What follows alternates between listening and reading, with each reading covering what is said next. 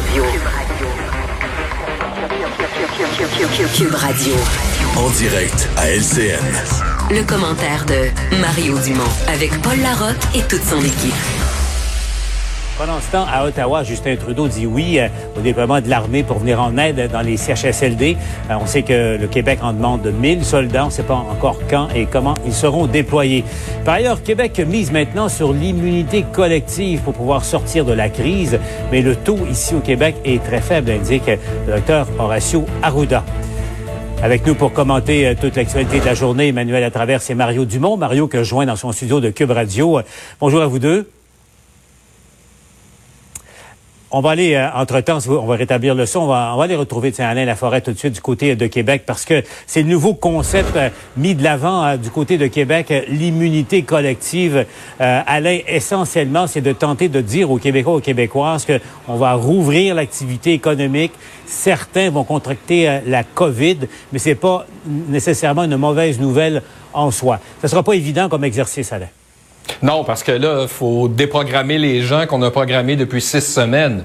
Bon, là, ça a bien fonctionné. On a réussi à protéger le réseau de la santé. Il n'y a pas eu de débordement dans les hôpitaux. On vit un drame euh, catastrophique dans certains euh, CHSLD. Sauf que là, ce que le gouvernement essaie de dire, c'est que dans son plan de déconfinement, un plan de retour progressif, entre autres dans les écoles, au niveau de l'économie, il va falloir que les gens attrapent la COVID parce qu'on ne peut pas attendre deux ans l'arrivée d'un vaccin pour relancer les activités dans la population. Euh, ce qu'on craint, c'est évidemment les problèmes de santé mentale, des problèmes d'alcoolisme, des problèmes de violence. Bref, on doit reprendre un semblant d'activité tout en protégeant les plus vulnérables.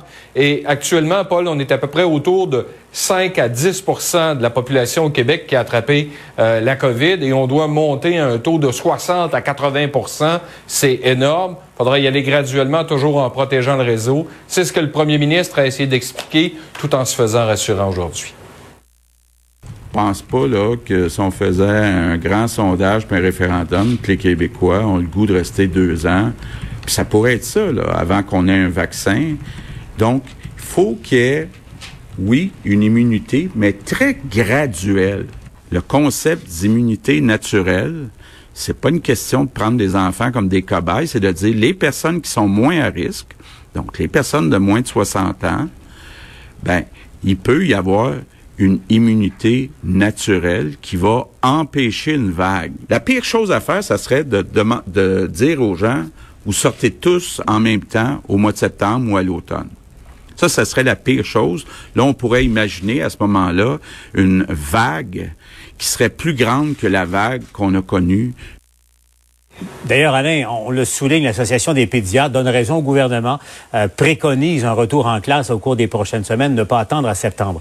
Oui, on dit même que c'est nécessaire, et souhaitable de le faire rapidement, tout en protégeant le personnel de l'éducation qui est à risque et évidemment les grands-parents. Et là, on verra le plan qui sera déposé. On en discute demain, paraît-il, dans le monde de l'éducation. Par ailleurs, Alain, l'autre nouvelle importante de la journée, c'est encore euh, la crise dans, le réseau de la santé. Alain, il manque 9500 travailleurs et travailleuses dans le réseau de la santé au moment où on se parle. Donc, euh, c'est un seuil critique en quelque sorte.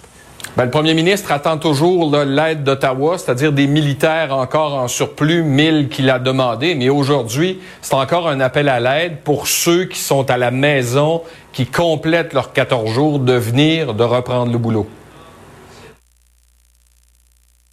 9500 personnes absentes, c'est énorme. Donc, je veux aujourd'hui euh, lancer un appel à ces personnes-là qui euh, sont à la maison, dans certains cas qui complètent une euh, période de 14 jours après avoir été infectés. On a besoin de vous.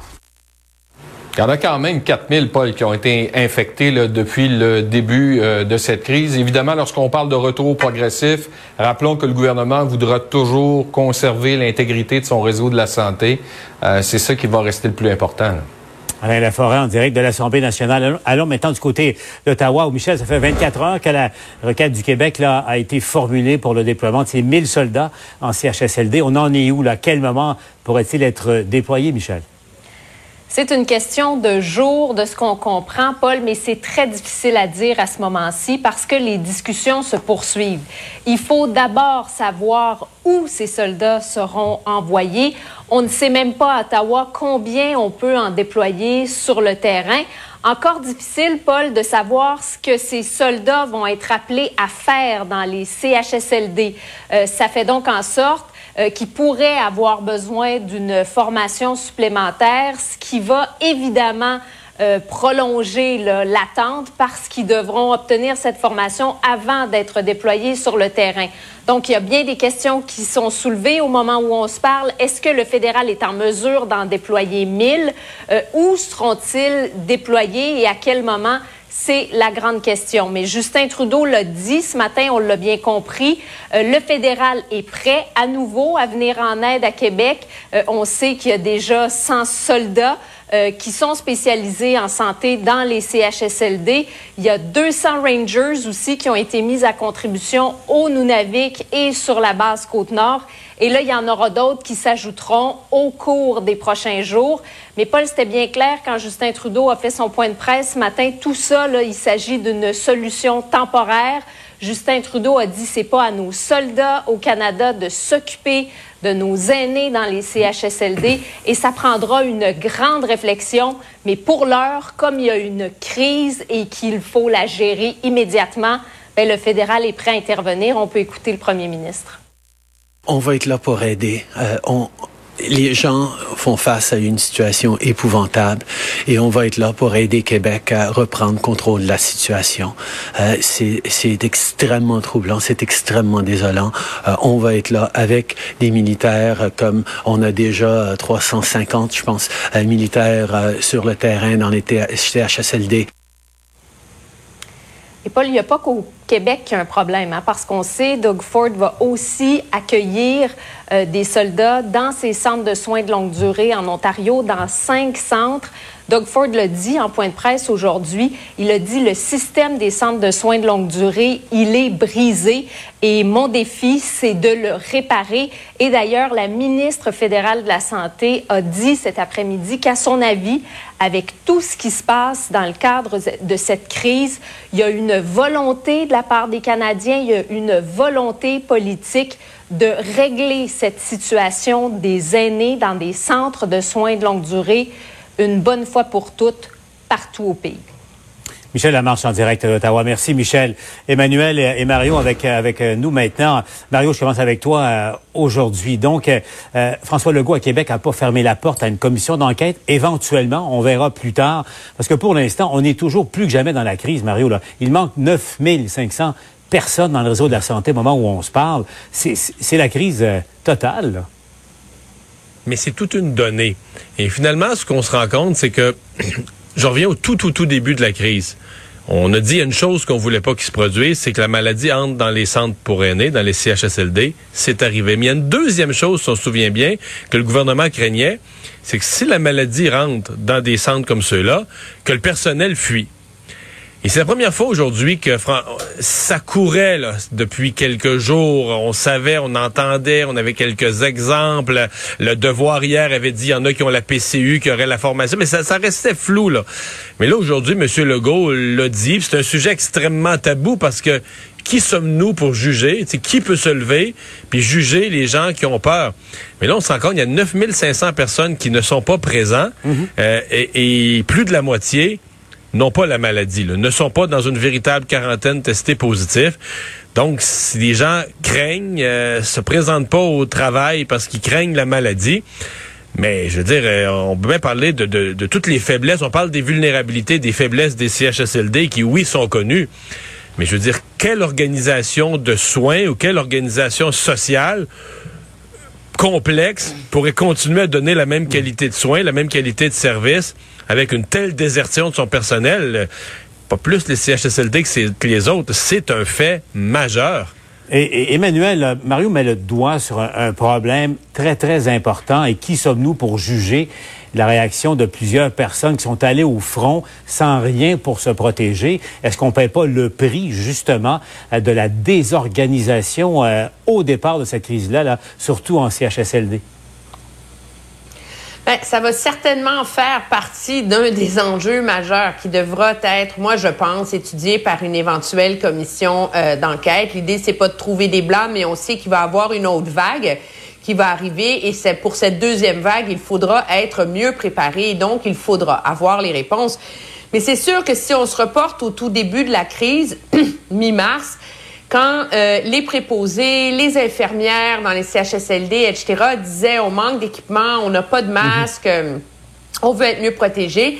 À l'époque où on savait pas encore que les gens asymptomatiques étaient contagieux, mais c'est parmi ces gens-là qui sont fauchés, qui sont tombés malades, qui ont vu le chaos s'installer dans les centres euh, où ils travaillaient c'est difficile après de leur jeter la pierre et de leur dire ben il faut retourner euh, travailler, surtout nous assis euh, d'ici euh, dans nos salons en train de travailler derrière notre ordinateur. Je pense que beaucoup de travailleurs de la santé qui ont vu des choses, qui ont vécu des choses, qu'ils ne se sentent pas équipés à revoir. Et ça, c'est sûr que ça fait partie du fruit de cette désorganisation totale. Travailler dans des conditions hyper difficiles, c'est une chose. Mhm. Mais de le faire dans des conditions où on se sent abandonné et où le système autour de soi est pas organisé, euh, c'en est une autre. Et je pense que c'est ça peut-être qui a fait très très mal euh, en termes euh, de relève euh, et de personnel dans le système. Et, de mettre sa santé à risque parce qu'il y a des carences d'organisation, là, carrément. Autre aspect rapidement, on l'a vu, là, si on divise cette crise-là en trois phases, trois périodes comme un match de hockey, la, troisième étant éventuellement la fin de la crise, la deuxième période est extrêmement difficile, mais la première période a très bien réussi au Québec, Mario. et les gens ont parfaitement compris l'importance du confinement pour ne pas contracter la COVID. Mais là, on entend le premier ministre parler du concept d'immunisation et d'immunité euh, communautaire. Au fond, là, il y aura toute une transition à faire pour convaincre les gens qu'on peut relancer, on peut retourner les enfants en classe, qui est à ce qu'on contracte la maladie, alors qu'on avait compris qu'il fallait pas le faire au départ, que, que la COVID-19 était l'ennemi absolu. Oui. Et il faudrait expliquer aux gens qu'il fallait éviter la première vague, d'où le confinement. Et donc, une fois confiné, ben là, il faut sortir de ça à petite dose, euh, euh, par étapes, euh, très, très intelligemment pour provoquer une autre vague. Ceci dit, moi, ce que je trouve qui est l'autre élément de pédagogie qu'il faut faire aux gens, le complément de pédagogie, je pense qu'il y a des gens qui avaient vu le confinement comme compliqué, puis que le déconfinement, ça allait être une période où ça allait devenir plus facile. Alors que la réalité, c'est que le confinement, c'était plate, c'est frustrant, c'est contraignant, mais c'est quand même simple. Tu restes à la maison, si tu comprends pas ça, t'es vraiment gruche. je veux dire, c'est vraiment simple à comprendre. Alors que le déconfinement, vu, vu comme ça, Mario, t'as raison. Non, mais c'est extrêmement compliqué. Là. Dans tous les milieux de travail, faudra avoir des méthodes, des façons de faire, l'école, de la distanciation, euh, des groupes d'enfants vont y aller le matin, d'autres l'après-midi. C'est le déconfinement, c'est pas simple. C'est mille fois plus compliqué que le confinement, c'est-à-dire réapprendre à, à faire nos activités, mais avec toutes les complications que le foutu virus est venu mettre dans nos vies. Surtout qu'on a compris, il ne faut pas contracter la COVID-19, Emmanuel. Et là, on nous dit, attention, il y a une partie d'entre nous qui va devoir euh, se faire à l'idée, donc euh, se reprogrammer en quelque sorte. Mais Emmanuel, rapidement, euh, le point de vue de l'Association des pédiatres aujourd'hui, j'ai l'impression que qu'il parle directement à bien des parents qui craignent évidemment le retour en classe au cours des prochaines semaines. Ce point de vue-là est quand même important dans le débat.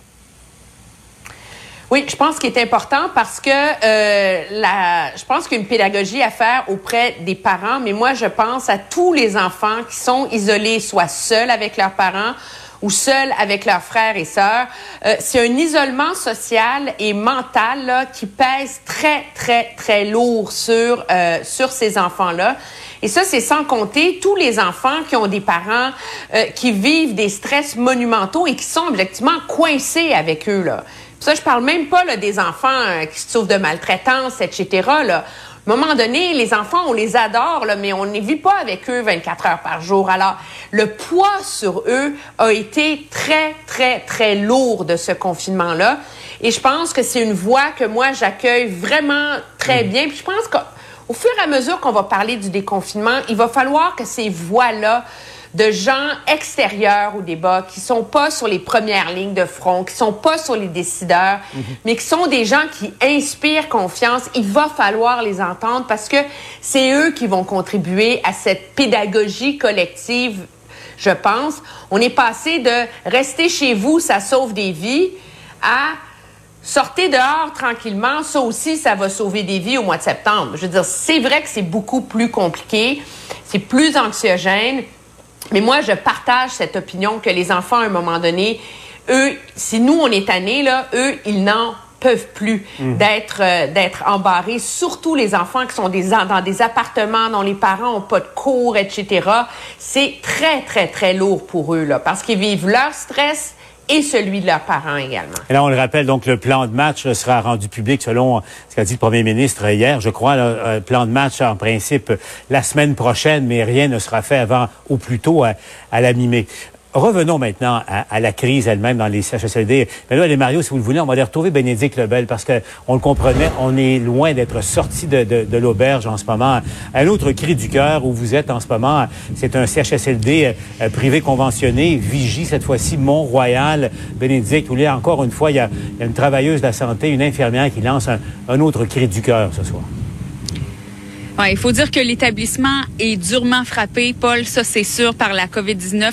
On parlait euh, cette semaine de 152 nouveaux corps. On a vu encore tout à l'heure euh, un camion qui vient chercher justement euh, un corps, possiblement des corps. Et cette infirmière-là travaille en agence. Ça fait dix ans qu'elle est dans le milieu. Et ce qu'elle dit dès la première journée qu'elle est venue, elle a été déployée ici pour trois ou quatre jours. Et dès qu'elle est arrivée, elle a été frappée. Elle savait qu'il y avait du manque de personnel, mais elle était complètement complètement frappé. Le manque de personnel, euh, des lignes téléphoniques qui sonnent sans arrêt, on n'est pas capable de répondre. Elle cherche justement des collègues pour l'aider. Elle cherche du matériel des médicaments et n'en pouvant plus, elle a publié une vidéo donc sur euh, Facebook. Je vous laisse entendre un extrait, Paul, de son cri du cœur. J'ai des patients en fin de vie. Il n'y a pas personne ici pour m'aider. Il n'y a, plus de médicaments. Il n'y a plus de narcotiques. Il n'y a pas de rien, de rien, de rien. Plus d'oxygène plus de Versed, un peu de morphine. C'est ça. Il y a moi pour gérer tout ça. Les cloches qui sonnent. Alors, euh, je sais pas, là, M. Legault, là, mais moi, j'ai des patients en fin de vie. J'ai des prescriptions, plus de Versed, plus de copeaux, plus d'activant, plus rien. Qu'est-ce que je fais?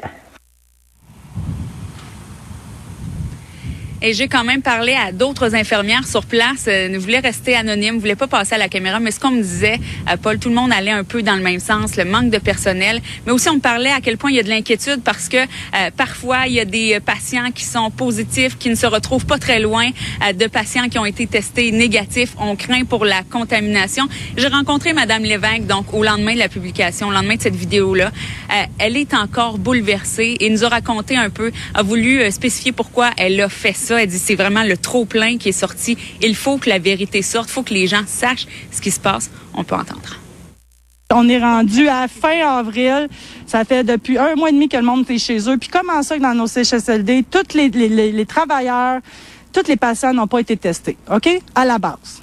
OK? Parce qu'on peut pas faire de vraies sections. Tout le monde est mélangé, tout le monde.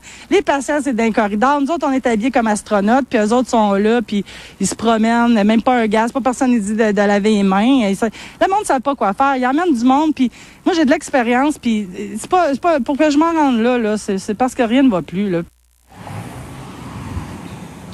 Et j'ai lancé l'appel pour pouvoir parler justement à la personne responsable ici. Je n'ai pas encore de retour. On m'a dit qu'on me donnerait des nouvelles, mais les cas, ce qu'on sait, se multiplient et toutes les personnes que j'ai vues, bon, ils ont euh, le cœur sur la main, ils veulent aller travailler, mais vraiment les efforts, l'énergie commencent à en manquer et de moins en moins de personnes, justement, ont envie de rentrer travailler. Bénédicte en direct de Ville-Mont-Royal. Manuel Mario, je veux vous entendre sur ce qu'on vient de, constater avec euh, Bénédicte. On vous retrouve dans un instant à LCN.